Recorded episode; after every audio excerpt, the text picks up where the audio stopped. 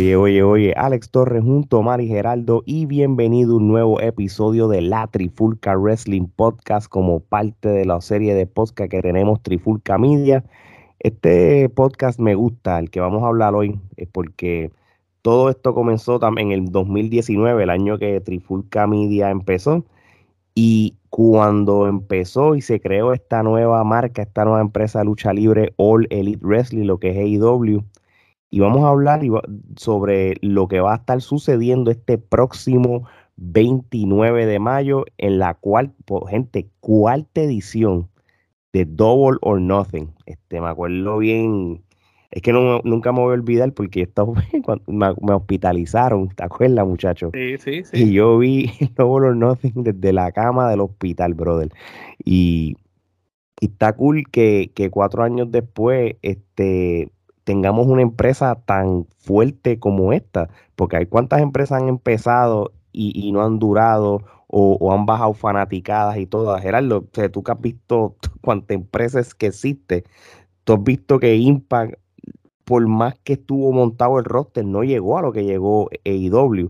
cuando ahora mismo tú te pones a pensar, diablo, cuatro años. ¿Cómo, cómo tú ves AEW en los próximos cuatro años entonces? Bueno, este, definitivamente estos este, primeros cuatro años han sido sorprendentes, ¿no? han superado expectativas, ¿no? Porque como tú bien dices, este, luego de que WCW pues se fue a pique, ¿no? Lo compró Vince este, todo el mundo y su madre trató de establecer este, una empresa, ¿no? Este, para competir con WWE y ese yo creo que siempre fue el problema, que las empresas eh, no se ofrecían como alternativa, sino que querían competir con WWE que y es verdad. siempre ha sido difícil y lo sigue siendo. Sin embargo, AEW pues eh, ha triunfado porque ha tratado de ofrecer una alternativa a lo que WWE estaba ofreciendo al comienzo. Sin embargo, ahora hay que ver si realmente con todo lo que está sucediendo, con el roster sobrepoblado que tienen ahora, de todo el mundo que están filmando cada vez que este eh, alguien se va de WWE, ellos terminan filmándolo. Entonces habría que ver si lo que dijo Bishop y lo que han dicho muchos, que AEW no se convierta en el próximo WCW en lo que concierne a eh, mala administración, este, de demasiadas personas, este, muchas manos en, la fogata y realmente pues, no sé, eh, no estoy diciendo que el producto esté eh, decayendo, pero a la misma vez nos estamos dando cuenta cómo, y esto ya es el chiste, en la comidilla del día, ¿no? que haces tu debut en Dynamite, después vas para Rampage, después vas para Dark y terminas en Elevation. Y ese básicamente es el, la comedia, el chiste. De, el circuito. habría que ver. yo de verdad espero que sigan teniendo éxito porque pues hace, hacen falta alternativas. Yo de verdad que por mucho tiempo 10 esos años oscuros, ¿no? De, de, que WWE, aunque habían otros productos, pues el producto mainstream era solamente WWE. Yo odié esos años. yo espero que, que, le, que sigan siendo exitosos porque hacen falta alternativas. De, de, hecho, yo voy a hablar de Impact rápido, porque a pesar de, de que Impact no, no se fue nariz a nariz con WWE, todavía existe. No solamente todavía existe, yo creo que los mejores pay-per-view que han habido americanos, ¿verdad? Del 2022, yo tengo que decir que Impact ha hecho un excelente trabajo y nosotros se le hemos dado, tú sabes. Y, me da, y, yo digo esto, mano.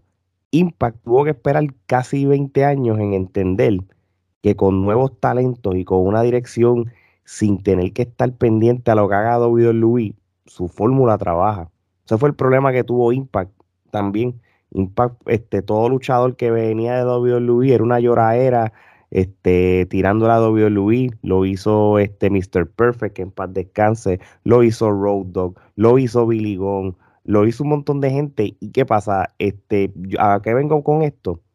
Que IW de una manera u otra ya tiene que desligarse ya de la WWE en los comentarios ya de todo. Ha, bajado bastante. Se no era como los primeros Dynamite o el mismo debut de, de Double or Nothing con el marrón de, de, que, que, cogió Cody y destronó lo de Triple H. Pero ya ellos tienen que pasar porque si no, eso, eso también les va a afectar. Oman, antes de ir a la cartelera, ¿verdad? Y, viéndome en esa línea, y, y voy a hablarte un momentito de Cody. Cody es el primer luchador superestrella de AEW que brinca a WWE, ¿verdad? Correcto. Y, yo le dije a, yo le dije a Gerardo que cómo ve la AEW en cuatro años. Pero en cuatro años, ¿verdad? Con tantos luchadores que están creándose estrellas en AEW, ¿puedes ver ciertos brincos para allá?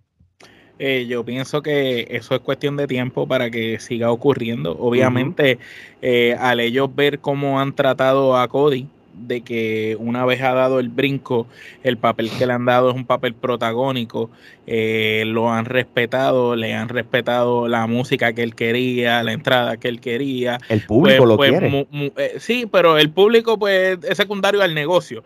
Pero tú como talento, tú dices, contra, antes no querían brincar otra vez porque WWE los bota a lo loco, pero sin embargo estás viendo que cogieron a Cody y después de todo lo que Cody había hecho, había hablado de la empresa, lo cogen, le permiten tener la música, le permiten tener el mismo personaje, le, le, están dando un papel protagónico, le están haciendo programas, dando promoción, o sea, están confiando en él, le están dando buenos ángulos, lo están poniendo a trabajar semana tras semana en televisión, pues otros luchadores se pueden ver ahí, quizás un John Moxley puede decir contra, si de aquí a allá no me siento cómodo, pues puedo virar para atrás con mis amigos allá y, y virar para allá. yo pienso que es cuestión de tiempo para que diferentes luchadores eh, empiecen a brincar y también lo veo con muchos de los talentos mismos que tiene AEW de ellos natos eso que se, ha, se, ha, rumorado con NJF, el mismo Warlow puede ser un, luchador, el mismo Lance Archer. Hay varios luchadores que AEW tiene de ellos,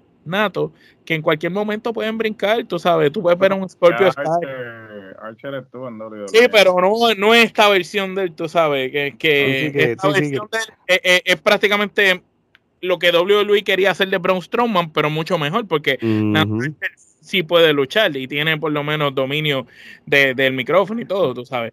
que prácticamente WWE va a estar ahí apuntando las miras hacia los talentos jóvenes de IW y en cualquier momento lo vamos a ver brincar a diferentes talentos. A mí no me va a sorprender ver un día NJF que brinque, una cosa así. Sí, sí, sí. Ese, ese casi, eh, lo de NJF cómico porque o, está full personaje para tirarse la, la, la misión de hablar mal de su, de su patrono cuando su contrato termine en el 2024 o, realmente él está troleando al público y al WWE. Eso es algo, es un tema que podemos hablar después, ¿verdad? Que lo teníamos en, lo tenemos en agenda hablar otro día. Vamos entonces a hablar de lo que va a ocurrir este próximo fin de semana en Memorial Weekend, AEW Double or Nothing. Este, Voy a ir a algunas peleas, ustedes me dicen cuáles son relevantes para, para hablar y qué tenemos de expectativa. El pre, el pre-show, ¿verdad? El, el, ese esa primera lucha eh, va a ser la lucha de la nueva pareja de Hookhausen, que es Hook con Danhausen, contra Tony Nis y Mark, Mark Sterling. Ese sería el pre-show de ellos. Este, por si acaso, mi gente, lo que están viéndonos, escuchando, no tengo el orden de las luchas. Simplemente tengo aquí la lista, este, pero no necesariamente este es la, el orden como, como, como tal. Este, la otra lucha que va a haber, esto sería eh, una lucha por el campeonato de AEW, el TBS Championship. E, esta lucha sería la campeona, la Jade Cargill, va a luchar contra Anna Jay. Yo creo que esta lucha, ¿verdad? Digo yo esto para irnos rápido. Yo no, a mí Anna Jay no es una mala luchadora, pero yo creo que eh, esto es seguir, seguir añadiendo más eh, victorias, para, para Jade, para, para una super lucha con alguna luchadora grande y relevante como tal. Yo, Este, yo, tiene- yo opino igual que tú. Yo creo que Jay Cargill este, la van a seguir subiendo. Y si pierde el campeonato, es que va a ir por el próximo campeonato, por el, por el otro, por el de mujeres. Es la única razón que, que lo puedo ver. Pero yo pienso que ella debe revalidar en, en esa lucha y debe ser una buena lucha. Ahora, la lucha que, me, que está interesante es volver a ver a Tony Nese, este, ¿verdad? En un evento importante, aunque sea en el pre-show, pero es interesante porque Tony Nese es un gran talento que WWE no supo utilizar en su momento y, y lo dejó ir. Entonces tienes a Tony Nese, tienes a Hook, que ese muchacho tiene buen talento papi, está caliente. y tiene un buen personaje, la gente lo está comprando. El mismo Van Housen, a la gente le encanta también. So que tiene dos personajes bizarros, extraños, tú sabes, tiene por un lado a un Edward Scissorhands y por el otro lado a Jack Sparrow. este, eh, es interesante esa mezcla de, de estos dos muchachos y traen algo diferente a la mesa. Pienso que esa lucha va a ser muy interesante y va a llamar mucho la atención. Gerardo, ¿algún comentario de estas dos primeras luchas eh, que acabo de mencionar? No, no, definitivo, lo de Jake Cargill es, pues van a hacer un ángulo tipo Goldberg que la, man- la van a mantener invicta hasta que realmente, pues, este, Hasta que sea el momento. hasta que sea el momento, ¿no? Hasta cierto punto, inclusive, me atrevería a apostar que hacen un ángulo en que ella técnicamente no pierde. Sí, que entregue el título. Y, eh, o que entregue el título o que haga una lucha tipo Ultimate Warrior Hogan que con el que sea campeonato contra campeonato y entonces pues eventualmente entre, entregue el campeonato. Eh, algo así so, sí e- ella va por ese camino. Realmente este es dinero o sea físicamente hablando y, y, y técnicamente como personaje no la ha ido mal tampoco Mano, a mí me gusta. A mí, a mí al principio no, no la compré, pero me gusta lo que están haciendo con ella porque mm, eh, ahora mismo. Literal, han creado una nueva estrella femenina en ellos, Overall. ellos- han hecho lo que trató de hacer aquella gente con Raquel González y no le salió bien. Y esta gente han apostado a esa muchacha que eh, yo concuerdo contigo, Alex, cuando ella salió por primera vez, que nosotros la veíamos con Chucky, y eso, eh, esta muchacha la quieren poner por Salió de la nada, brother. Salió de la nada, pero sin embargo, semana tras semana, ella se ha encargado de darle forma a su personaje. No es lo que vimos la primera vez y hoy en día ya es una estrella nueva. Tú sabes. No, no, pa- papi, son de estas mujeres que, que si tú quieres llevarla a otro nivel, acho, no la pongas a perder jamás, por lo menos, tú sabes, que, que, que, que ella gane el campeonato de AEW femenino a largo plazo, pero invicto, que, que, que le quite el que se título, el que le quite el invicto, que va a costar más, va a tener más valor que los mismos campeonatos, sea alguien que, que, lo, que lo merezca. So, de verdad que va a ser muy interesante. Yo creo que Ana Jay es otra víctima más. Oye, esta lucha sí me llama la atención. Es, de la, es la final de la Copa Owen Hart, este, donde Samoa Joe Ah, se yo, yo pensaba que enfrenta. era la Copa Sandokan. Ay, bendito, papi. Eso, eh, eso va a desaparecer.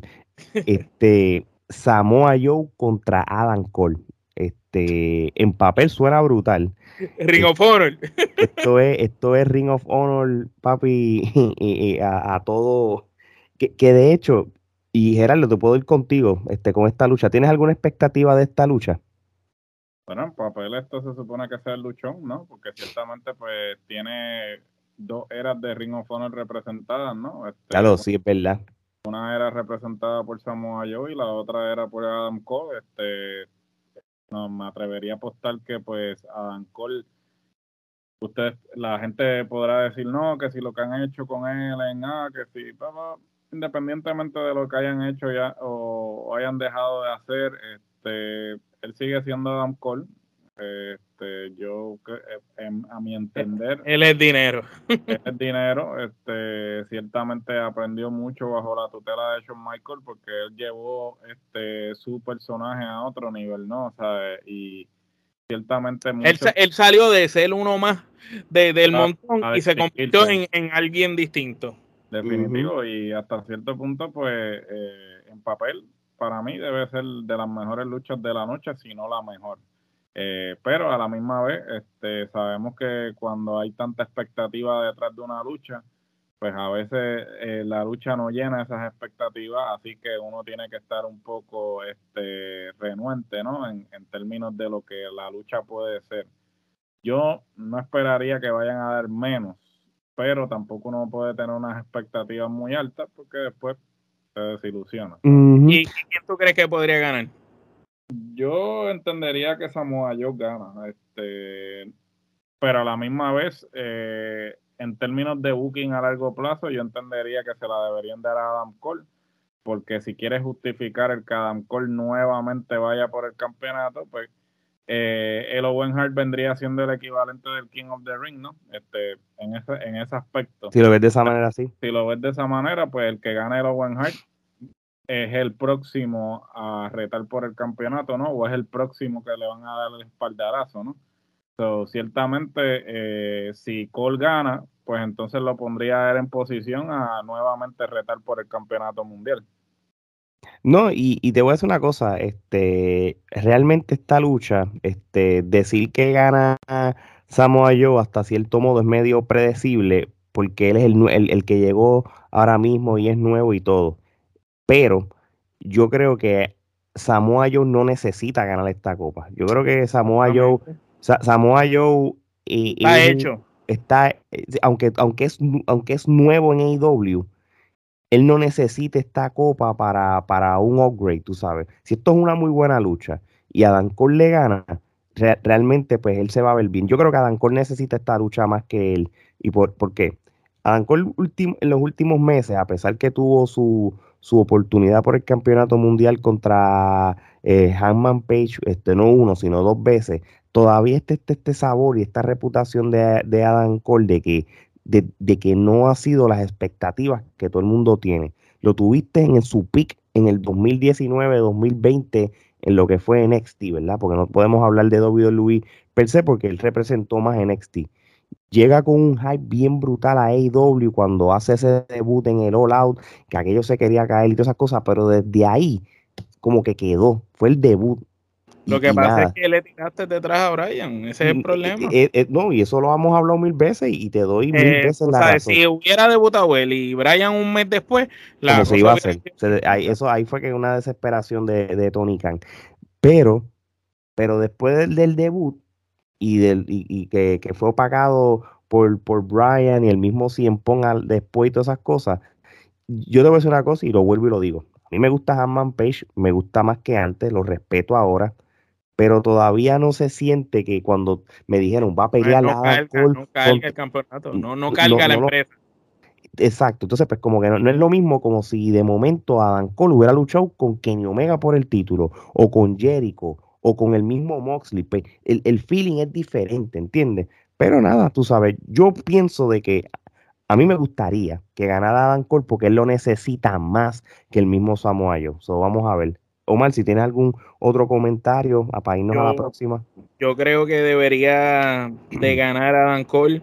Eh, para que esta lucha tenga sentido y no perjudique tampoco a Samoa Joe acabando de llegar a la empresa, aquí lo que debe pasar es que Red Dragon o o los John Box que están junto a Adam Cole eh, de alguna manera hagan cierto tipo de rol para que Adam Cole termine ganando esa lucha. Yo lo veo de esa manera, que Adam Cole gana, pero no gana limpio 1, 2, 3 a Samoa Joe, sino gana bajo alguna de esas circunstancias de alguna de estas mm. personas involucradas. Y de, de hecho, ya, ya Samoa Joe lo, lleva semana tras semana, Jay Lethal y compañía también haciendo de la vida imposible, también eso puede ser un factor. También se puede meter Jay Lethal y su grupo y hacerlo perder. Para exactamente. Porque yo pienso más que Samoa Joe va a terminar en Ring of Honor peleando allá por, por los campeonatos. Sí, y, te, y te voy a decir una cosa, este AEW tiene buenos luchadores en el roster que pueden rellenar el Ring of Honor y darnos diferentes opciones de lucha libre como hicieron en, el WrestleMania Weekend, en el, con los mismos ex Ring of Honor, de vez en cuando asomándose allí. Como nosotros habíamos dicho con NXT Match, de, vez, de, vez en cuando este Baja NXT, este NXT sube allá. Si ellos hacen ese círculo de rotación de luchadores, les va a ir bien. Oye, la próxima final de la, de la Copa Owen Hart, pero la división femenina, hasta hoy 25 de mayo, que es cuando se está grabando este episodio, Britt Baker derrotó a Tony Storm para ir a la final. Todavía en Rampage, ¿verdad? Yo no sé si ya, si Rampage va a ser en vivo o no. Yo creo que va a ser en vivo porque es parte del weekend de Double or Nothing. Eh, ella tiene que esperar la que gane entre Ruby Soho y Chris Stanlander, ¿verdad? y sería la final. Este, en este caso, Omar, pues empiezo contigo. Sea la, la que sea, sea, Ruby o sea Chris Lander, ¿tú crees que Baker necesite ganar este, este torneo o, le beneficia a las demás? O, lo ves como, mira, si gana Dan Cole, pues gana la pareja, van a hacer la, lo, lo, obvio, obvio. ¿Verdad? Eso mismo, está más que leído que si gana Dan Cole, ella debe de ganar. Eh, se ve predecible por esa parte. Obviamente, esta Chris Stanlander le cambiaron el gimmick, la están empujando para arriba, quieren quizás hacerla, eh, hacernos creer que quizás ahora es el momento de ella, pero generalmente no creo que al cambiarle el gimmick tan rápido le van a dar el empujón.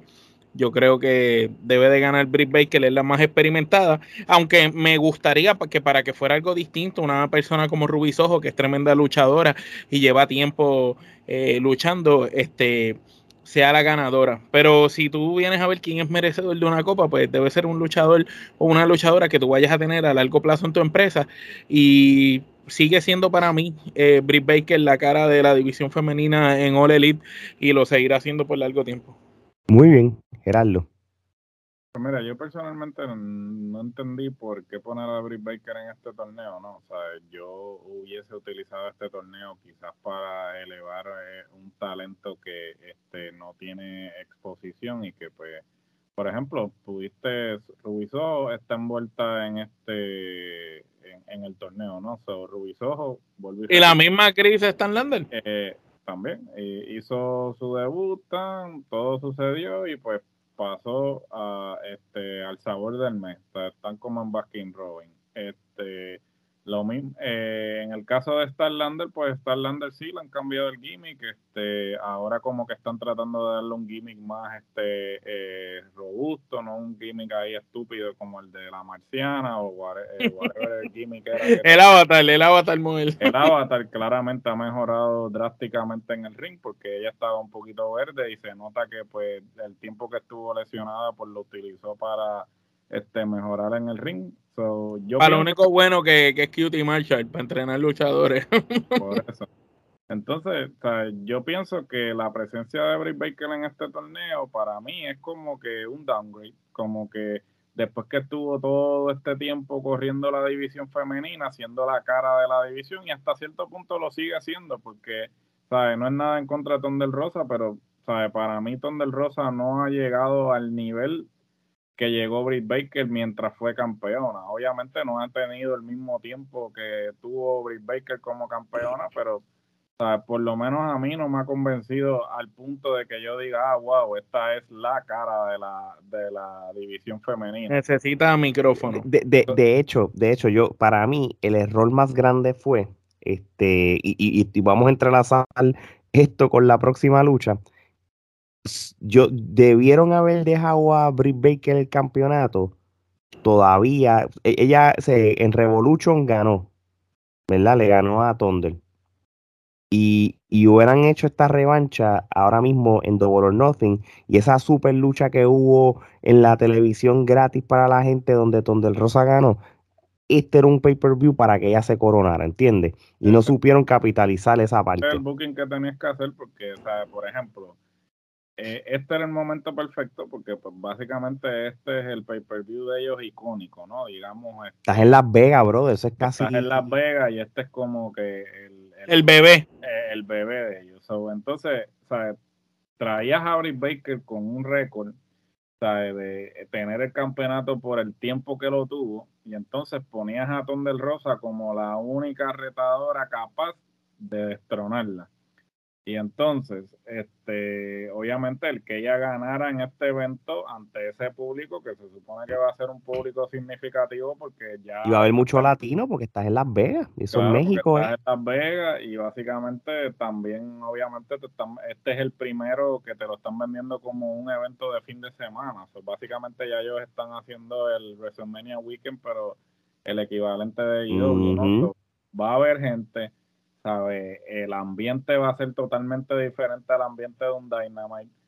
So, eh, yo pienso que eh, lo que tú planteas es lo que debió haber pasado. ¿sabes? Britt Baker debió haber sido campeona todavía y entonces Tondel Rosa ganar en Double or Nothing para que entonces fuera más significativa su victoria, que no le estoy restando mérito a la victoria, pero la victoria de ella hubiese sido más significativa si hubiese ganado en el evento grande, ¿no? No, claro.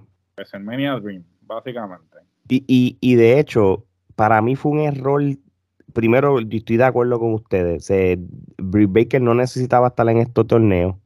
Este, maybe la pudieron haber utilizado si era para rellenar el roster femenina y, que perdiera o hubiera una descalificación y se saliera del torneo.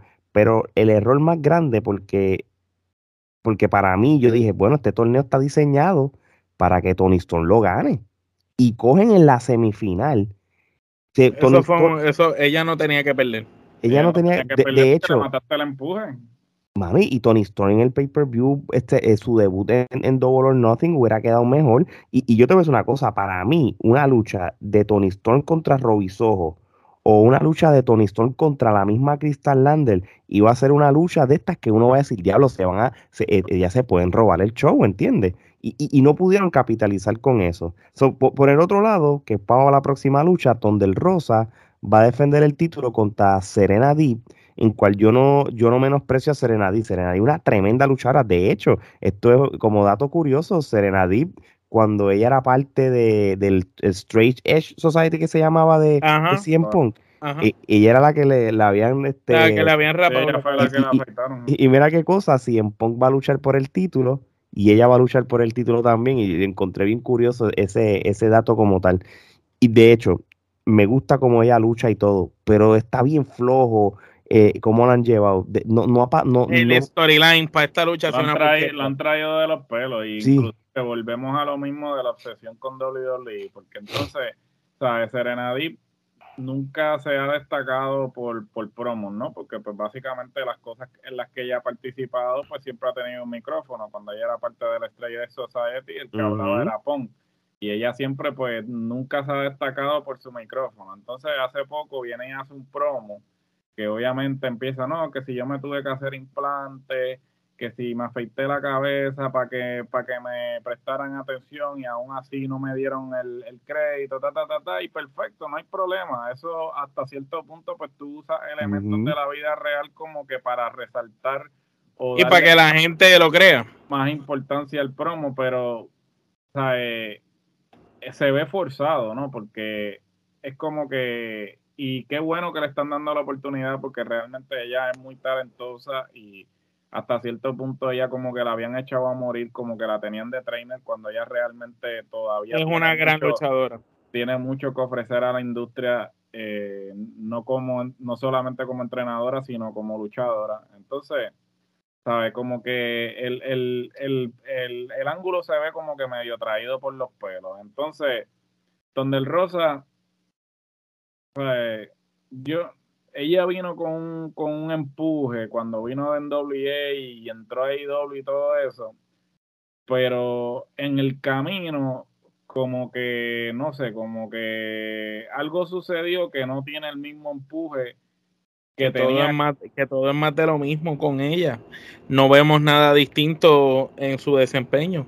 Sigue siendo lo mismo, buenas luchas, pero más o menos la misma clase de lucha, bien parecida, más de lo mismo. y entonces el promo de ella, o sea, volvemos, no es su fuerte. Entonces yo creo que hasta cierto punto eso era lo que la detenía a ella de dar ese próximo paso, ¿no? De que, pues, porque Britt Baker, pues, si, si, si vamos en destreza luchística, pues, donde el Rosa obviamente es mejor performer que Britt Baker, pero Britt Baker, o sea, desarrolló un micrófono que se lleva a todo el roster femenino actualmente en AEW. no tiene competencia. y, se la y se la ha hecho al roster de WWE actual en el micrófono y a cualquier roster femenino eh, actualmente en lo que micrófono y presentación de su personaje concierne. eso Mira, mira cómo se da la dinámica que cuando Tondel Rosa llega de IW, ella llega con todo ese empuje, todo el mundo da Tondel Rosa para aquí, Tondel Rosa para allá, y nadie le estaba prestando atención a Britt Baker.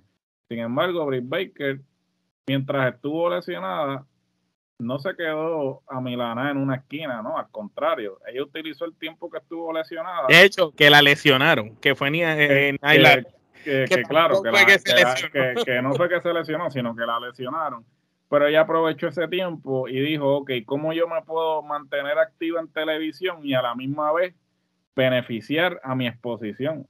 Y lo hizo perfecto, ¿sabes? Porque actualmente... Creó, creó su personaje. Creó su personaje y es la mejor ruda que hay actualmente. O sea, en la, única persona que tú, que tú pudieras comparar, que tú pudieras decir, coño, esto hay que verlo, es verla a ella en una guerra con, con una de las Four Horsewomen. es lo único que yo creo que es la única. Ella con Charlotte, ella. con Bailey, ella con. ¿Qué es lo que pasa, Omar?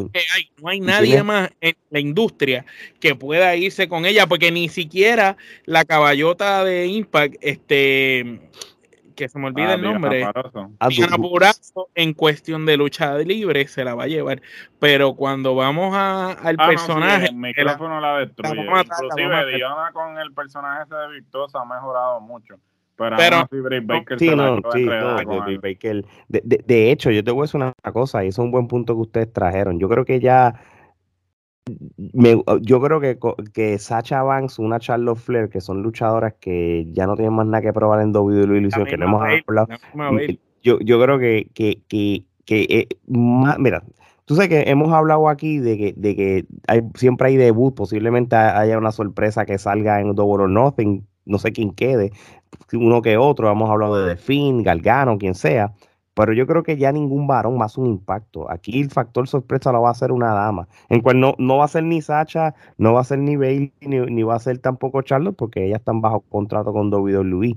Pero eso es realmente, eso es lo que necesita AEW en el roster de ellos, una, una, toda, una división, sí, tú necesitas esas mujeres, porque la división femenina ha mejorado grandemente desde el 2019 pero aún así todavía no hay una que... ahora mismo no, podemos hablar de cuatro luchadoras que, pueden cargar eh, un año o dos de storyline quitando a Jay Cargill, que es la que hemos estado hablando y que todo. está en proceso, que todavía está en proceso. Y, y, y, y, realmente Britt, Baker no es más nada. No sabes, pero si Tony Storm le hubiesen dado la oportunidad, porque Tony Storm tiene la capacidad. Igual que Rubisojo. Y Rubisojo también, pero entonces eh, volvemos a lo mismo. Mercedes Martínez la, también lo tiene. La debuta, le da con bombos y platillos y entonces pasan dos semanas y entonces pasa a segundo plano. Entonces, el problema es ese, que eh, eh, y vuelvo a lo mismo que estaba hablando al principio ¿sabes? No puedes caer en la trampa de WCW de que estaba firmando a, Raimundo y todo el mundo, entonces las personas debutaban y entonces después no sabías hacer qué hacer con ella. Entonces, ¿sabes? Lo que estás creando es un disgusto entre los luchadores porque los que están llegando nuevos, perfecto, están en las papas, pero entonces los que ya estaban en la empresa se sienten como que, ok, ¿sabes? yo pasé al plato de segunda mesa. ¿Qué es lo que pasó en WCW? En WCW los talentos que habían estado con WCW desde que no era nada, pues se sintieron rezagados porque entonces venían todos del otro lado, Eh, le quitaban el spotlight y entonces, Y no puede suceder eso, ¿sabes? Si, si quieres seguir filmando gente a diestra y siniestra, entonces tienes que poner a, tus programas a funcionar diferente, ¿sabes? Tienes que poner un programa para ciertos talentos, un programa para otros talentos y así sucesivamente para que puedas distribuir el roster correctamente pero no sigas debutando gente simplemente por debutarla.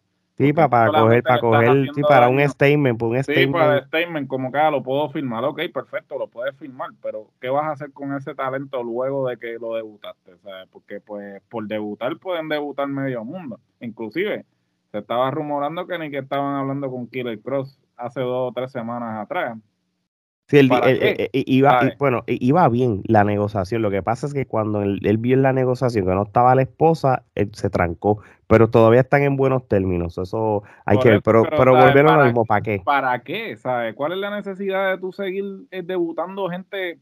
¿Para qué? ¿Sabes?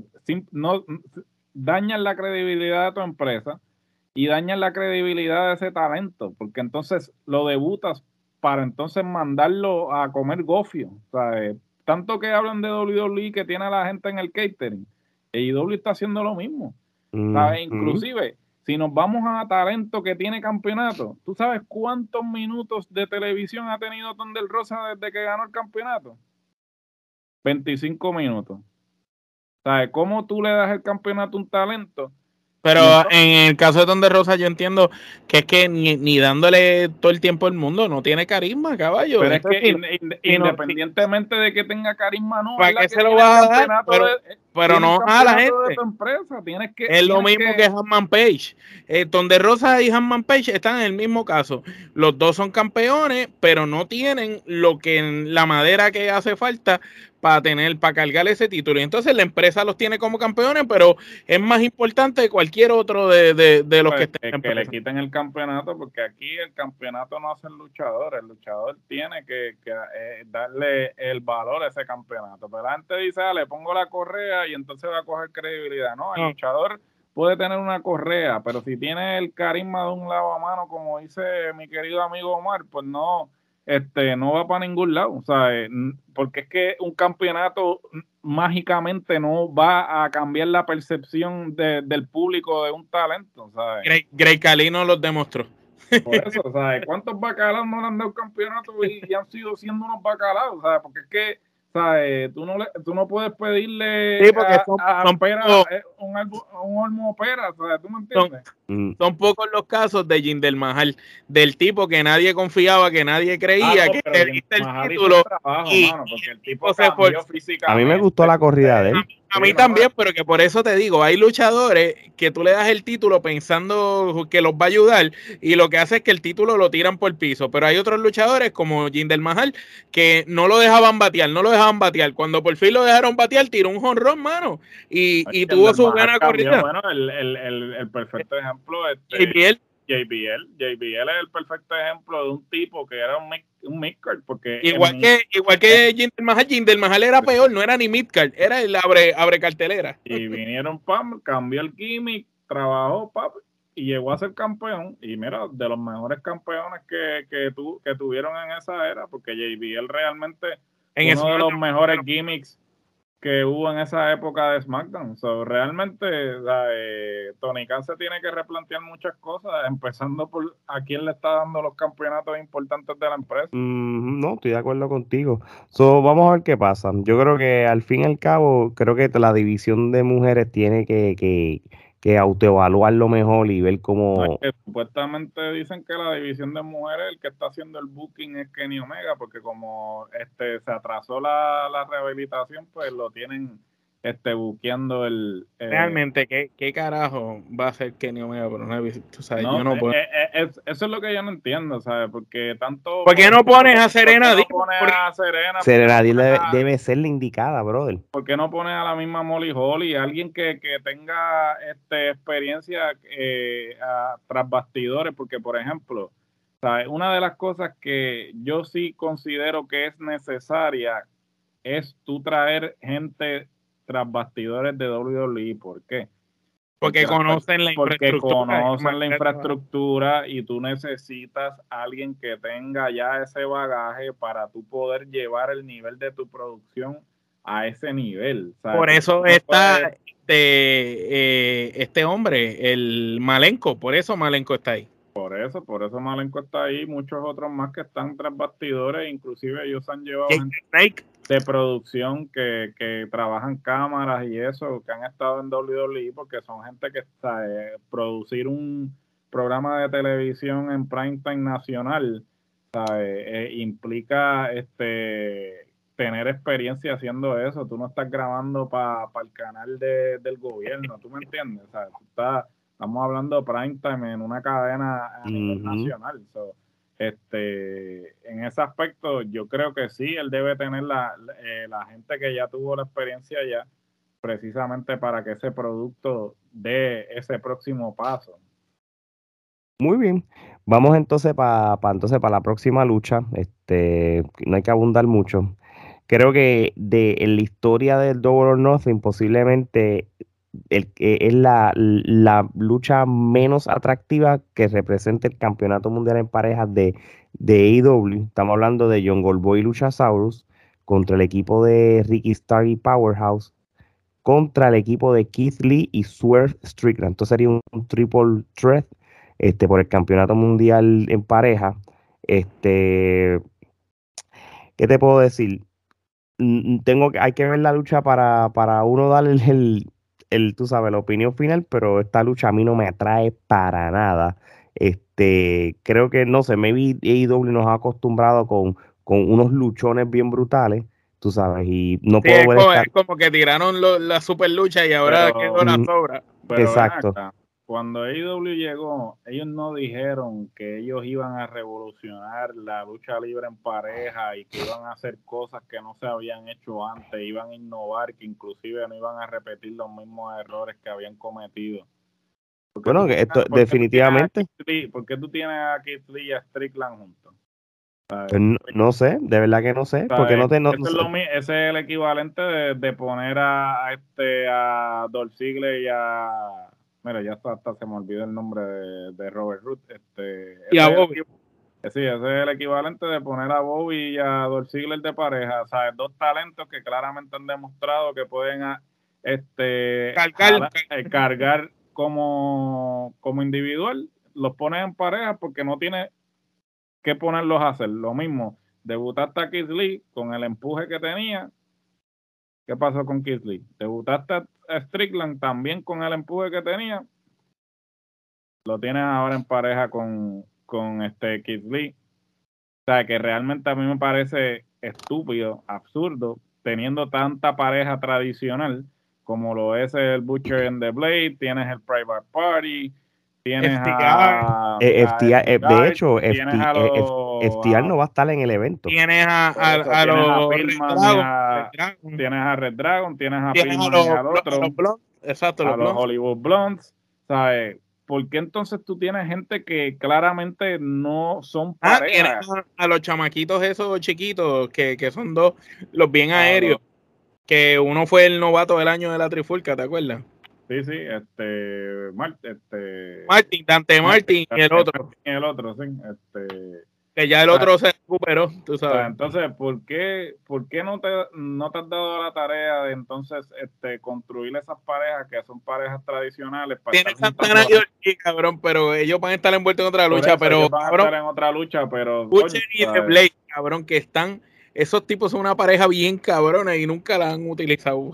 Sí, no, pues... ahora, no sé si vieron, Butcher bajó y ahora se ve impresionante. El tipo se ve, hizo un cambio drástico, pero son nada, yo creo que pues, podemos ir a la... Cero expectativa, cero expectativa y esto, eh, es, tan cero expectativa que no se puede dar ni una predicción de quién va a ganar. ¿Te imaginas? Exacto. Sí, no, yo, yo, yo, creo, yo, yo creo que eh, viendo esto, yo creo que esta lucha está diseñada para que Luchasaurus y el Jurassic Express ganen, tú sabes. Es que no, los otros las otras parejas no, no son material para cargar la compañía como ellos, que son originals de AEW. Yo creo que ellos están guardando la revancha de que ellos tuvieron cuando ganaron el campeonato, eso lo están dejando para, para la UME. Entonces, pues, para, eso mismo, para guardar la FTR un ratito y qué sé yo, eso vamos a ver. La próxima lucha, Anarchy in the Arena Match. Ya no está el estadio Stampede, pero tenemos el Anarchy in the Arena Match, un, brawl. Te digo, voy a extrañar el, el estadio Stampede porque me gustaba esa lucha. Yo, yo, yo te voy a decir una cosa. AEW debió haber tenido siempre un Stadium Stampede, no importa la ciudad que tú estás. Un ejemplo, si ahora mismo están en, en Las Vegas, pues entonces esa lucha hazla en el estadio de los Raiders, ¿entiendes? Tú tienes que hacer ese tipo de cosas así porque realmente llama la atención. Anyway, el nuevo grupo de Jericho Appreciation Society, que es el grupo de Jericho, Matt Menard, Angelo Parker, Daniel García y Jay Hager, este, van a luchar contra Eddie Kingston, Santana Ortiz y el Blackpool Combat Club, que es Daniel Bryanson, Brian Danielson y John Morley, este, con, con la esquina de William Regal. Esto es una lucha que, que al final fue traído por los pelos, porque, porque necesitaban rellenar el grupo de Eddie, Santa, de Eddie Kingston, Santana y Ortiz con gente para que, para que hubiera una igualdad de, de luchadores contra luchadores. Y esto es prácticamente lo que pasó. Pero es un monte exagerado, porque cuando tú lo ves en papel. claro, papi, aquí, aquí tenemos. Es, como, como si tú cinco All-Star contra, papi, sí, aquí Tú, aquí tú tienes tres, en este mix tú tienes aquí tres ex campeones de la WWE, tú sabes. Tienes ahí. y tienes uno, unos tipos que probablemente son una de las mejores tres o cuatro parejas del mundo. Y tienes a Eddie Kingston, que es el, el que todo lo pega. Bueno, no sé si vieron la promo pasada la gente apoyó más a Eddie Kingston que al mismo Daniel Bryan. O sea, Eddie Kingston es el que se roba el show, papá. No, no, claro, papi. Y tenemos también ahí un, y hay un campeón ahí, el campeón de la Latin American Wrestling Entertainment en Santana, en cual no lo vi en, en Dynamite con el campeonato. entonces, pues. sale el domingo, Esperemos que sí, coño, porque imagínate. So, nada, yo creo que eh, como en esta lucha todavía no, no, no, no, hay una regla ni nada, simplemente es un brawl sin regla y qué sé yo, pues me imagino que es como un derivado del, del, del Stadium Stampede. Gerardo, ¿tiene alguna opinión antes de movernos a la otra? No, básicamente lo que ustedes dijeron, yo, ¿Quién gana? yo lo hubiese dejado en un estadio, o sea, lo hubiese hecho en un estadio, a la misma vez no lo va a hacer en el estadio de los Raiders porque yo no creo que IW tenga el pool para llenar eso. Este, no, pero que yo creo que sea estadio vacío y, aunque la hubiera, hubiera sido mejor que la grabaran una parte y terminaran que eh, Sí, hubiese quedado mejor, sí, que, grabaran el segmento antes de tiempo y entonces lo transmitieran. Claro. Pero, eh, ¿quién gana? Eh, entiendo que gana el equipo de Kingston. Este, entiendo que se supone que yo esperaría que esta lucha culminara ese feudo, porque si no si van a continuar con ese feudo, pues entonces, ¿sabes cuál es, cuál es el uso? Yo esperaría que gane el equipo de Eddie Kingston y esto concluya el feudo. Este, pero. Pues, sí, y, yo creo que, si gana el equipo de Eddie Kingston, ¿qué haces con el equipo nuevo que le hiciste a Jericho? Bueno, es que Jericho no necesita ni ganar, tú sabes. No, no, pero Jericho no. pero, eso, pero eh, acuérdate que pues Jericho está con ellos para hacer lo mismo que hizo con el Inner Circle. Cogiste cuatro personas que no eran muy queridas y los elevaste y los convertiste en estrellas. pues vas a tratar de hacer lo mismo otra vez hasta cierto punto. ¿Cuántos, eh, como dicen, el relámpago no da dos veces en el mismo sitio? Y entonces, ¿sabes? Eh, yo digo, en el caso de Guevara y este Santana y Ortiz, ellos tenían el talento, ellos lo que necesitaban era como que un pequeño espujoncito. Pero la pareja esta a mí no me... ahora mismo estos, estos tipos, por más que, que puedan decir que estos tipos yo no creo que pasen más de un midcard. El otro, García es el único que tiene futuro. García es el único que realmente le veo futuro. García es lo que, el, como, como el, que va a crecer como creció Sammy Guevara. Vamos a ponerlo de esa manera. Claro, pero entonces, realmente cuando tú lo pones en perspectiva, pues Jericho es Jericho y pues obviamente eh, él tiene la capacidad de poder elevar a otros, pero vuelvo y repito, no le puede pedir pera a un Olmo, ¿sabes? Si no sea, pueden ser buenos luchando, pero si no tienen carisma, si, si no sientan nalgas en los asientos, le puedes poner a al que sea al lado y no va a despuntar. Porque... Eso, eso es lo que está tratando ahora de, hacer. Veremos a ver. Vamos a ver. Pero, pero esa lucha sería interesante que gane como que era, el equipo de, de Brian y eso, porque lo de William Regal está interesante. Así mismo es. Bueno, hay, la otra, hay otra lucha que está también en, el card, que es el, grupo del House of Black, que es Malakai Black, Body Matthews y Brody King. Van a luchar contra el Death Triangle, que es Pac, Pentoscuro y Rey Phoenix. Perdón que te interrumpa, ¿no crees que hubiera sido mejor que el grupo de Pac se hubiera enfrentado al grupo ese de Jericho y no el, eh, y no meter a Eddie Kingston con toda esta gente y los hubieras puesto a ellos a hacer otra cosa, era más interesante. De, hecho, yo hubiera preferido alguna lucha con estipulación entre Jericho contra Eddie Kingston y ya, mano. Te lo digo, de, mira, yo te, lo digo de esa manera. Yo creo que, que, que, que realmente. Es que lo quieren usar a todos. De, hecho, eso es lo que está pasando en este pay-per-view. es como un este cartelera de AAA que vamos a hacer 20 luchas de de 3 contra 3 porque hay que, a la mala hay que meter a todo el mundo en la cartelera. ¿Hace cuánto no lucha Jay Hager? ¿Hace cuánto usted no ve luchar a Jay Hager? Es que Jay Hager está, en lucha bien limitado. Jay Hager se presenta, él, hace acto de presencia porque él, él no lucha. Él es como un modelo, él va allí con ropa bien cabrón. Coño, pero ¿sabes qué? Sí, ¿Te acuerdas, Miro? ¿Te acuerdas, Miro? Que una semana se tío, y no lucha acá. Pero debe estar dando un billete para él, debe estar feliz. Hacho, él tiene un que. Pero si tú yo quisiera tener ese, ese, ese, ese contrato, no hago tres carajos, me dan. Porque él se presenta y le allí a allí. BJ Hagel es como el jugador número 15 en un roster de NBA. y cobrando como starter.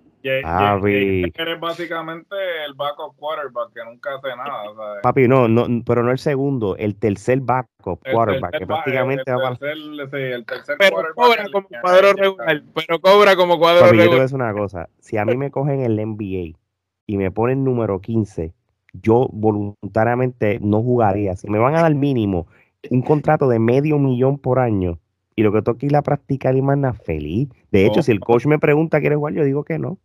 Digo que no. te, te, voy a poner, te voy a poner, no, no, no, está bien, déjame aquí, déjame aquí. Yo apoyo al equipo aquí. que me multen, que me multen por apoyar al equipo. Me, me, me, me, me, digo, este, estoy bajo el Jake Hager rule. No me cobra. No, no, me ponga, no me ponga. Hager no hace ni promo, él no hace nada. Él está allí presente. Estoy cómodo, estoy cómodo aquí. Cuando, cuando en el 2019 iba a ser así, Jericho dijo, no, Ah, pues ya no tengo más nada que hacer. Él le dijo a Jericho, ¿y qué se supone que yo haga aquí? ¿Para qué me trajiste? No, ¿para qué me trajiste? Y Jericho le dice, nada, porque yo creo que tú estés aquí cobrando un cheque en los míos. Para pagar acto de presencia. Tu presencia es estar donde quiera que yo esté. La única diferencia es que tú no vas a hacer nada. Exacto. Pero vamos a ver. House of Black contra el Death Triangle. Eh, entiendo que va a ser una tremenda lucha porque estos seis hacen su trabajo. Y, yo soy súper fanático de Pac. Donde está Pac y, y, y, se, y, se cruce con Body Matthew, no hay más nada que hablar. Eso es Pac, Body Matthew. Eh, Phoenix y Penta, que esos de por sí los dos están a otro nivel. El mismo Brody King, papi, esa lucha, eso va a ser una, una bestialidad. De hecho, lo mejor que hubieran hecho era John Goldboy y Luchasaurus contra The Triangle, dos de ellos y dos de House of Black. Eso sí hubiera quedado cabrón. Pero nada, tú sabes, no podemos pedir mucho. Ok, Gerardo, yo voy a empezar contigo esta. Esto me interesa mucho que tú piensas de esto. No sé si estamos en la misma línea o no.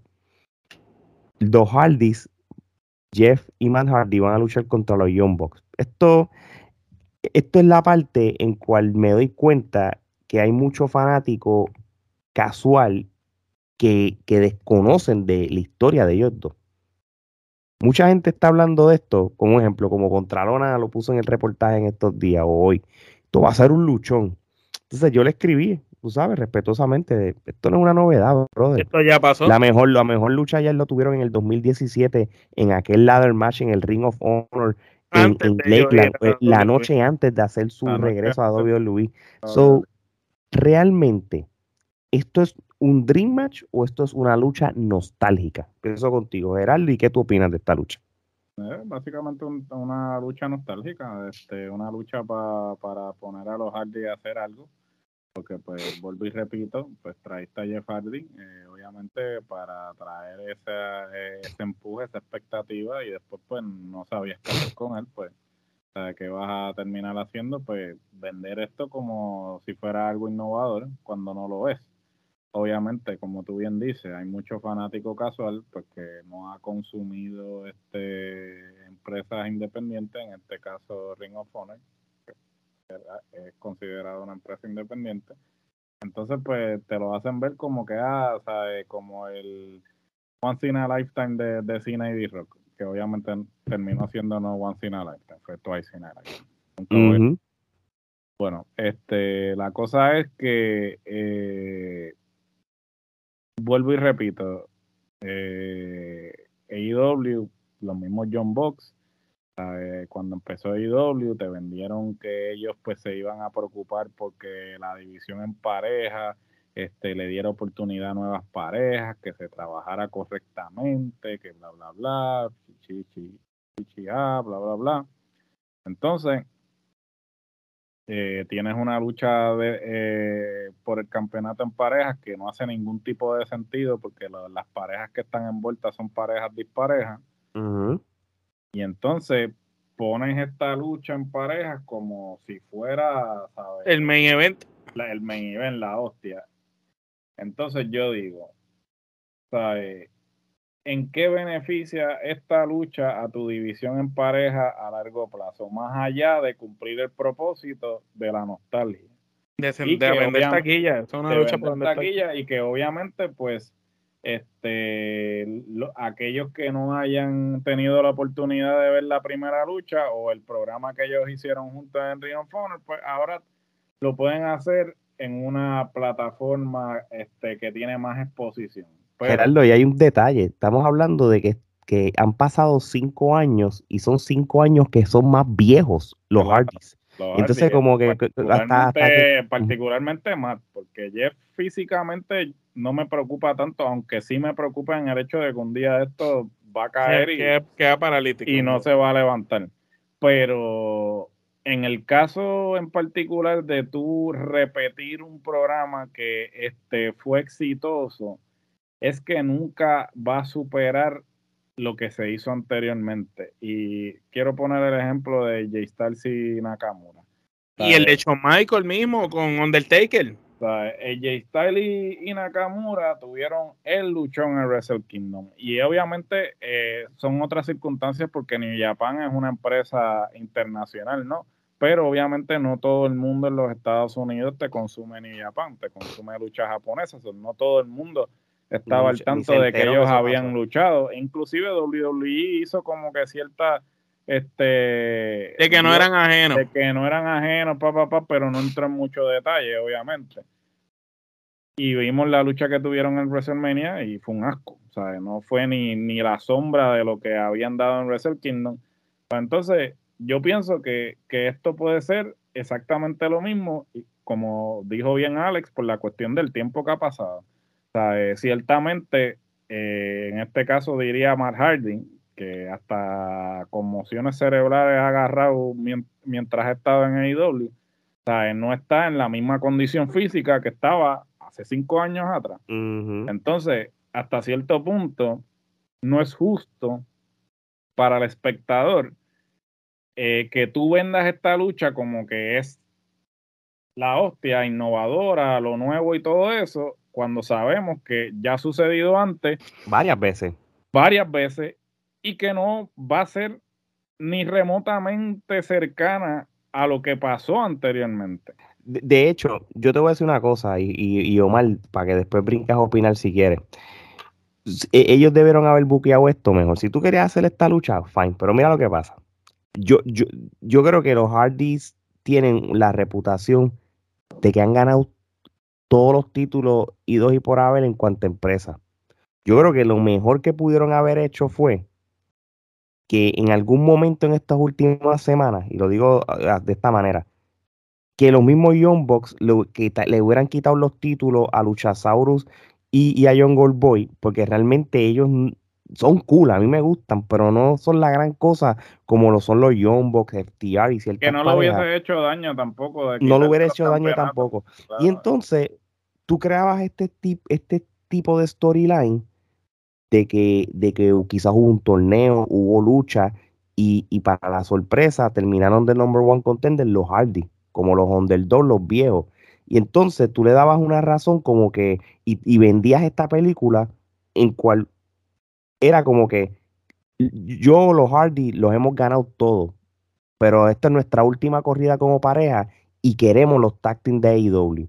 Y lucharon con los Young Bucks. Yo no dudo que eso vaya a pasar más adelante. Sí, yo estoy de acuerdo. Que eso lo están guardando. Sí, y, y, y, no necesariamente iban, no tienen que ganar el campeonato, no tienes que ganar todos los campeonatos, porque yo, no, no, ya a estas alturas pero yo Al paso que, van empresas se los van a dar por, por, por, por, por, pena, pero se los van a dar más adelante. Eh, exacto. Eh, no, no, y, viéndolo como tú lo estás diciendo es verdad. Pero yo creo que esa lucha fuera más atractiva con un mejor propósito. Obvio, obvio. Exacto.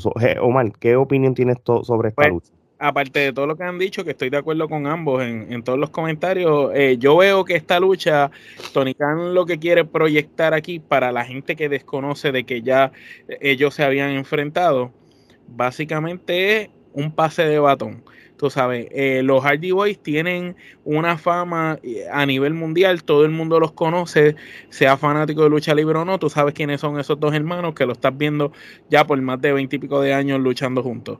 Entonces, esto es una manera de quizás los John Box, que todavía hay gente que desconoce de quién diablos son los John Box, porque pues los John Box son conocidos por el fanático hardcore de lucha libre, pero hay gente que solo ve WWE que nunca ha visto los John Box allá y no sabe quién carajo son esos dos hermanos. Entonces, Entonces, aquí básicamente este es el pase generacional de dos hermanos que construyeron su carrera juntos como campeones mundiales en todos los lugares, a dos hermanos que han tratado de emular su carrera parecido, parecido o siguiendo los pasos de los Hardy. Y esto es un pase de batón. Es lo único que yo veo aquí, la única cuestión por la que esta lucha se va a dar. Gane quien gane, para mí esta lucha, los Hardy tienen que hacerle el favor a los John Box y ponerlos arriba. Y al final estrecharse las manos porque esto es una lucha de pase de batón generacional. No, no veo más nada aquí. No, claro, claro. vamos a ver qué pasa.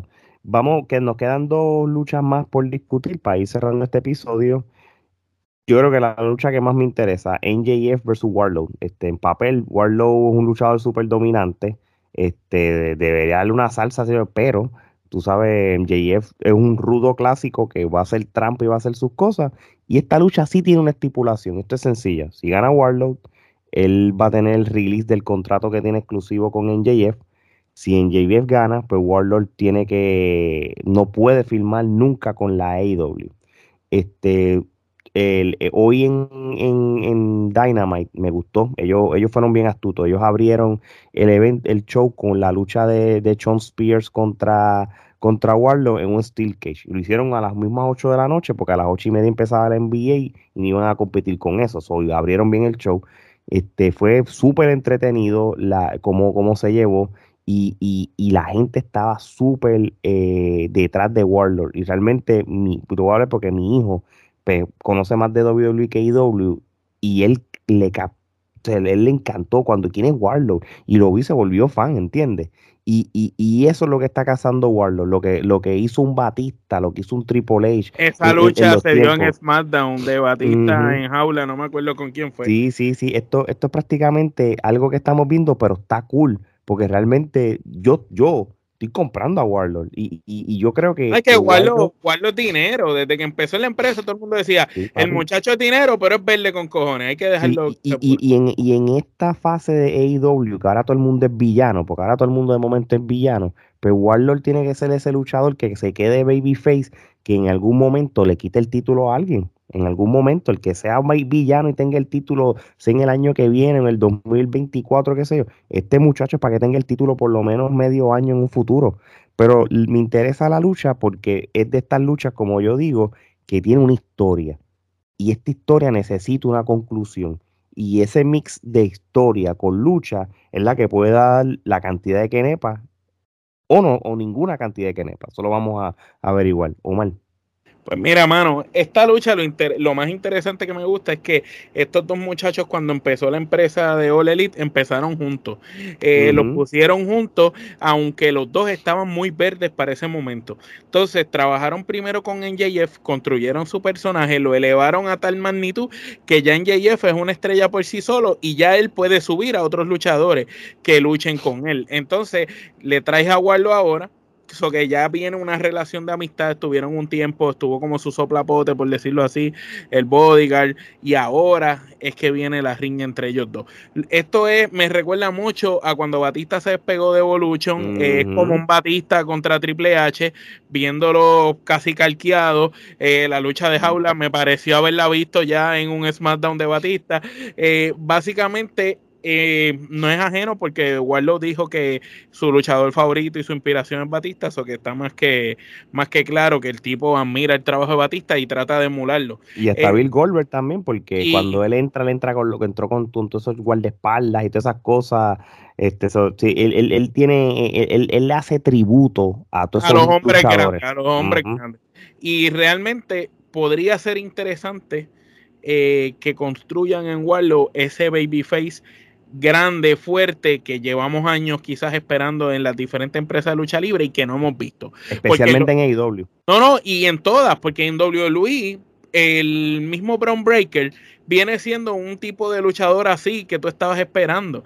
Eh, trataron de, elevar al, al, Homos este y tampoco. Lo trataron de hacer con Braun Strowman. Tú sabes, ellos han tratado de buscar en todas las empresas el próximo luchador grande, la próxima superestrella pesada, fuerte, el próximo Batista, el próximo Goldberg, eh, y no lo ha habido. Y inclusive con Carion Cross lo intentaron, le dañaron el personaje, y pues yo pienso que con Warlock han hecho hasta ahora las cosas bien. El que no te tenga memoria y no sepa de lucha libre, pues va a ver a Warlock como una novedad eh, nosotros que, que, sabemos un poquito más allá, pues lo vamos a ver como que, ok, este muchacho está cogiendo de Batista.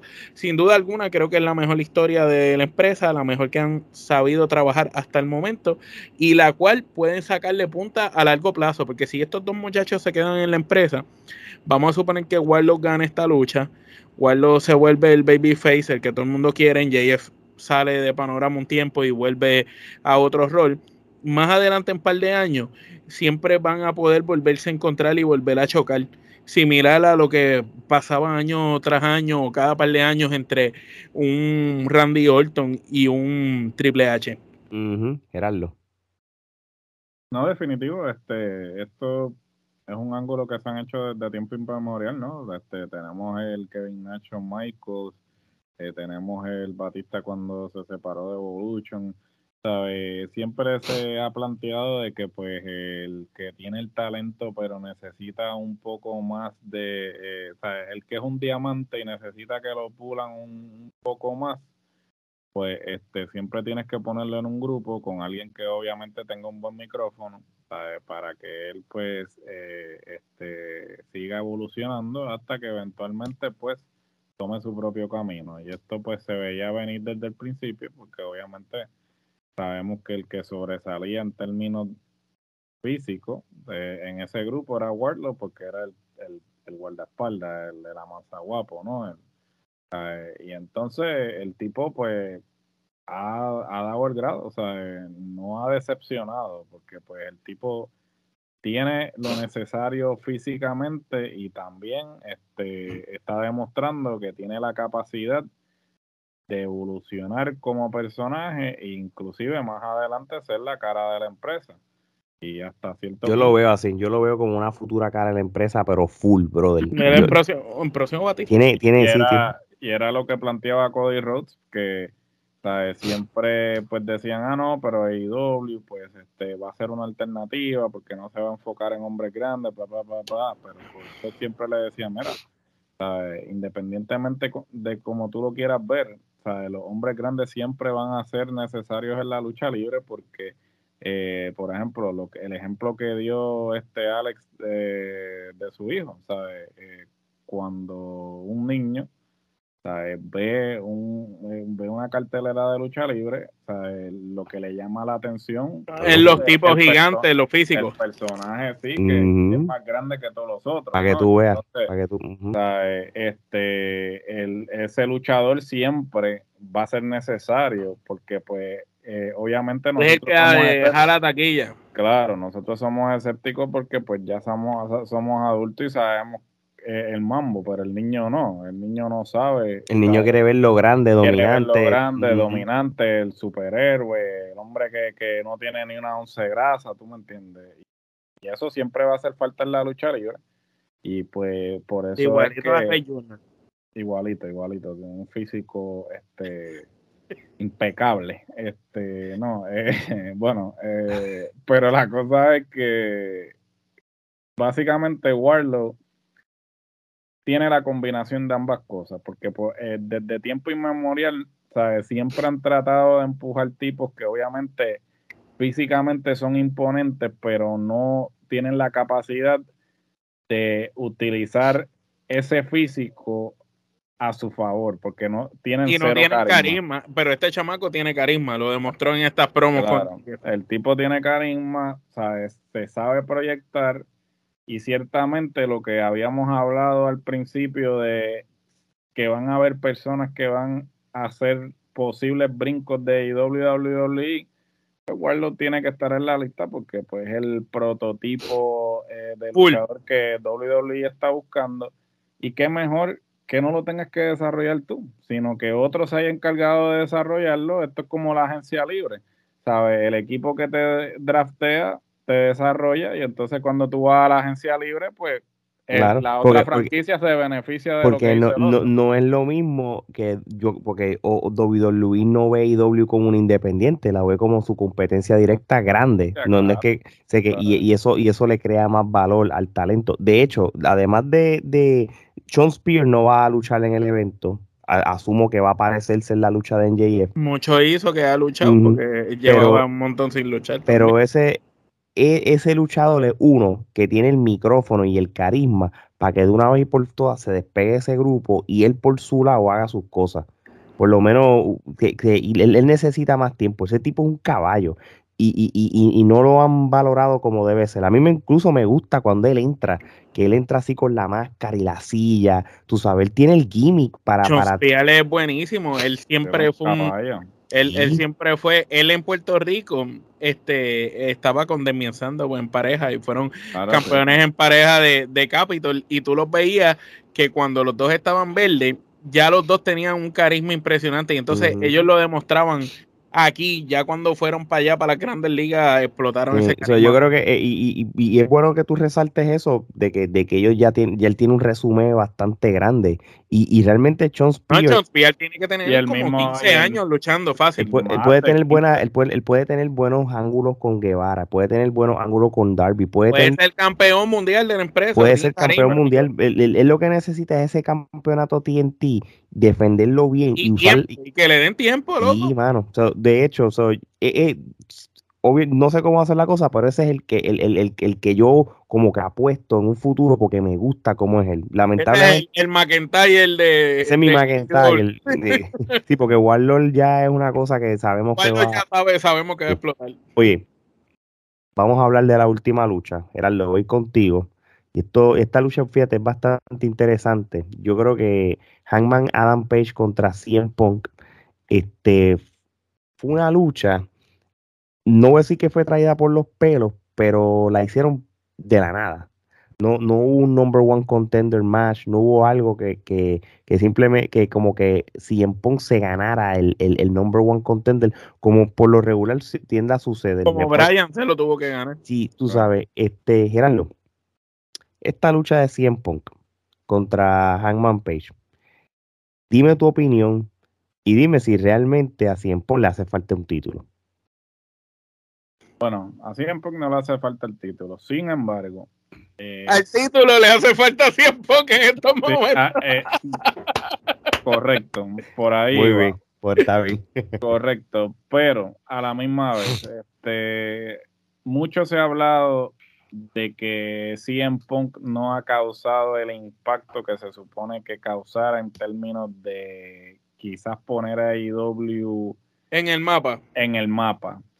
Y, que la inversión que hizo Tony Khan en CM Punk, que él no la ha recuperado, este, como hemos eh, visto, eh, que, eh, hemos puesto en la trifulca, pues el bicho ha estado haciendo una serie de expresiones este y se han ido de tú a tú. Este, Eric Bicho pues continúa diciendo pues que la inversión que están haciendo eh, con CM Punk, eh, Tony Khan no ha recuperado ni una cuarta parte de la inversión que ha hecho para traer a Punk a la empresa y que Punk simplemente no está generando los ingresos esperados. Entonces, eh, volviendo a lo del campeonato, ciertamente sí, este, ese campeonato necesita un nombre porque actualmente el campeonato está pasando sin pena ni gloria. ¿sabes? Actualmente todos los otros luchadores, todos los otros luchadores del roster tienen más exposición que el campeón. Y entonces es irónico. Hasta el, del, hasta el mismo del Dark del que es amigo Silver. John Silver tiene más exposición que Y entonces yo, yo digo, es, es, irónico porque esto podríamos entonces compararlo con la corrida de Punk como campeón cuando Punk siendo campeón no era el evento estelar de las carteleras. Sí, era el midcard. O sea, eh, siempre era la semi-estelar, nunca fue estelar mientras fue campeón. Entonces, obviamente, muy diferente la circunstancia porque en ese momento el empuje lo tenía Punk, pero WWE pues no le daba la gana de, de ponerlo en ese sitial. Sin embargo, en este caso en particular, pues Hammond tiene el campeonato. Pero no hay empuje, no hay, empuje, eh, no hay ningún empuje porque la gente se pregunta, Dios, ¿y quién tiene el campeonato de, de AEW? Mucha gente piensa que desde que Omega se fue el campeonato no está Omega, se lo llevó. Sí, la gente, la gente está así y entonces la gente dice como que mira, pero este, la, la, la empresa tiene un campeón. O sea, y es triste que o sea, eh, tú estés de campeón, pero la gente ni sepa que tú tienes el campeonato porque realmente no le importa que tú tengas el campeonato. Entonces, en términos de la necesidad que tiene el campeonato de que, de que esté, de que la, la tenga un nombre establecido y que Punk entonces demuestre que como campeón puede entonces llevar a la empresa a ese nivel por el cual lo trajeron. Muy bien. Omar. Mi booking de ensueño eh, para esta lucha, lo que me gustaría que pasara, no lo que, lo que necesariamente va a pasar, pero lo que me gustaría que pasara, que, que la lucha sea buena para que Hanman Page eh, luzca bien y, y Cien Pong lo ayude a, ¿verdad? A, que, a que cuando le gane Cien Pong, la gente aplauda a Hanman Page. Que haya un respeto mutuo entre ambos luchadores que se apaguen las luces, que prendan y el nuevo personaje de, de Bray Wyatt aparezca ahí y así de esa manera acabe el show con Bray Wyatt mirando a Cien Punk o atacándolo. Eso, si eso sucede, pienso que el evento se va a over, va a ser trending y pienso que eso sí puede ayudar a que esa riña entre Cien Punk, que nunca ha existido, y Bray Wyatt eh, sea lo que haga que de verdad Cien Punk valga el dinero que Eric Bischoff dice que no ha podido recuperar Tony Khan. es lo único que quiero decir. De, de, hecho, y te estás basando de que históricamente siempre hay un debut, una sorpresa. Me, estoy basando en que todos los años en los Double or Nothing siempre acaban de una manera estrambótica con un debut. Muy bien. Y lo estamos diciendo 2 y 23 mayo 26, ¿verdad? Por si acaso. La madrugada. Pues mira, yo, yo, yo, mm, ojalá que lo que tú digas se dé porque queremos algo chévere, pero esto es la realidad. Lo, que te voy a decir, esta es mi realidad, no necesariamente la de ustedes dos. Yo, Tony Khan apuesta demasiado a, Hangman Page y él quiere que él sea una superestrella eventualmente. ¿Y qué necesita eh, bueno, que primero que le compre un saco de carisma y que lo encierre en un cuarto, papi, con Jericho y le diga, no sales de aquí hasta que aprendas a hablar. y pues no, a, veces Dios no hace todos los milagros a todo ser viviente. Pero este, en el Dynamite de hoy se demostró que si no, no se fajó haciendo promo y, el que se veía desesperado, el que se, bueno, la, gente estaba por papón, imagínate, no está ni para ni, ni para Hanman Page. Ahí es que tú ves cuán importante si en Punk sí es para la compañía, no importa que lo traten de ponerle rudo algunas semanas, realmente se ve la lucha bien o no, no se ve balanceada. Pero ¿qué pasa? Hay una realidad. Este es el campeón de Tony Khan. Y, si tú quieres poner, si tú quieres hacer un portafolio de Hangman Page para vendértelo como una superestrella, es sencillo. Este es mi campeón, le ganó Omega, le ganó a Adam Cole, le ganó a Brian Danielson y ahora le ganó, a, Mosley también, creo. Le ganó a Mosley y le ganó a CM Punk. Yo no creo que CM Punk gane, el domingo, porque, eh, porque realmente eso Tony Khan lo que quiere es seguir rellenando el resumen de victoria a superestrellas importantes en Hanman Page. Yo, yo creo que, que, el que le va a quitar el título a Hanman Page es el que, el que él se lo quitó. Yo creo que Kenny Omega, cuando él regrese, como él vino de una lesión, el tiempo que regrese, ese tipo viene otra vez a coger los campeonatos eventualmente y es el único luchador que tiene sentido que se lo quite. Este, a menos que, porque realmente es lo que, lo que se me ocurre. Pero, Omar, vuelvo a donde ti me encantaría que pasara una cosa así. No, como centralista. Pero yo creo que la realidad del caso es que Tony lo que lo que tú dices suena muy lógico y muy muy probablemente que suceda eh, de acuerdo a cómo se han dado las cosas y obviamente este cada dueño de empresa va a querer empujar al suyo. En WWE nos empujaron a Roman Reigns al principio, aunque tuvo muchas victorias, la gente no lo compraba y pues quién sabe si es el mismo cuento acá. Yo soy de los que piensa que cuando el luchador la gente como que no lo coge, porque la gente cogía al principio al vaquero y, le cogieron mucho cariño. De momento le perdieron la fe, pues, pues quítalo, escóndelo un tiempo. Bueno, porque le, perdieron la fe porque lo querían, pero no lo quieren como para campeón. O sea, el problema es que el problema del fanático de la lucha libre, yo creo que también es de, de, fanático en general es el hecho de que la gente pide, pide, pide, pide algo y cuando finalmente se lo dan, pues ya como que Ya, no, es novedad, ya no es novedad. Yo, yo, creo que la gente nunca pidió que, que, él, que él fuera el campeón. Lo que pasa es que la gente eh, eh, estuvo detrás de él solamente por, por, por el, apoyo de él como tal, pero la gente no, lo, no, no es que lo quería como un campeón longevo o, un campeón que represente. Cuando, él ganó, la gente no decía, you deserve it, como cuando le dijeron a, a Kevin Owens, ¿te acuerdas? Cuando Kevin ganó el título con Triple H, que conté que lo ganó con trampa, y todo el mundo pensaría, diablo, no fue la mejor manera, el mismo público, you deserve it, y cuando lo ganó Bray Wyatt, lo mismo, you deserve it. ahora, si nos Acá el público decía, oh my God. Si nos, vamos si, no, si nos vamos ahora de la premisa que si pongan el campeonato, ¿verdad? Fine, vámonos al lado opuesto de las cosas, ¿verdad? Y lo ganó y, y, ¿qué pasó? Gerardo, ¿qué? Y la peleé con Brian. Sí, sí, sí, si gana, pues entonces yo lo pongo con Brian, lo pongo con Samoa Joe, lo pongo con gente establecida, por lo menos. para que, el título coja prestigio. Para que el, título agarre prestigio y trae, trae, traigan los ojos al título. Entonces. Omega que se lo quite cuando llegue. que yo creo que eso, al, fin, realmente Omega tiene que tener ese título de nuevo cuando regrese. Casi siempre cuando un luchador de ese momento se va, él Lucha de ensueño porque pues, Eso sí sería una buena lucha de ensueño. Punk y Omega no se han enfrentado anteriormente.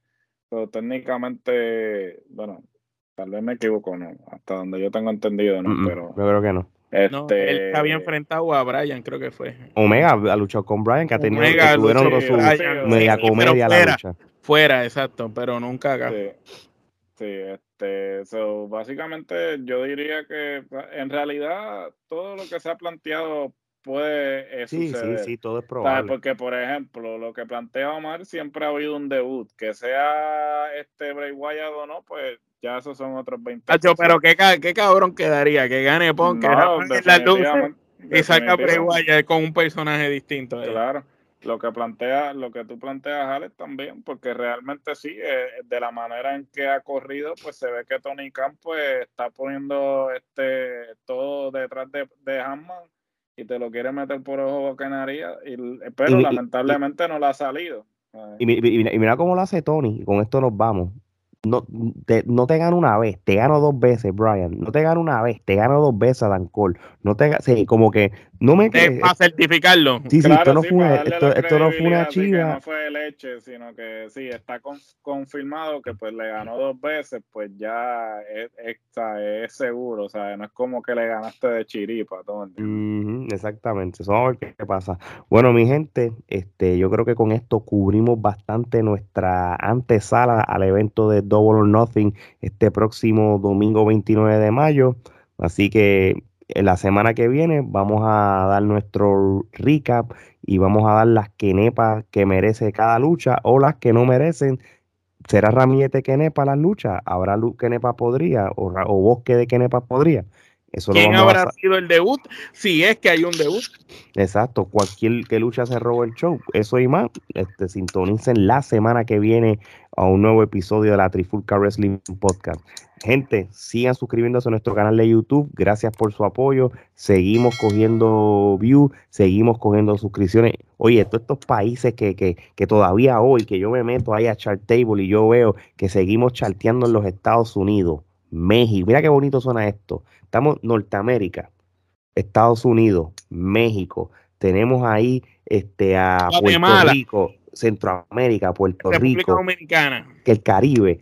Este, eh, tenemos, nos vamos para, para Europa. al otro lado tenemos España. En África tenemos a Tunisia, tenemos en Europa España. Todo eso, todo ese planeta Tierra que nos apoya. Muchas gracias por su apoyo en lo que es el formato podcast. Sigan apoyando nuestro contenido de lucha libre música urbana, cine, en la clara, la cruda verdad, todo eso, se los prometemos que lo vamos a seguir haciendo súper brutal. ¿Y, por qué hacemos eso? Sencillo, no somos regionales, no nos quedamos estancados en lo mismo de siempre que todo el mundo hace y, y, yéndonos full k Así que de parte de Omar Gerardo y Alex, esto es hasta la próxima.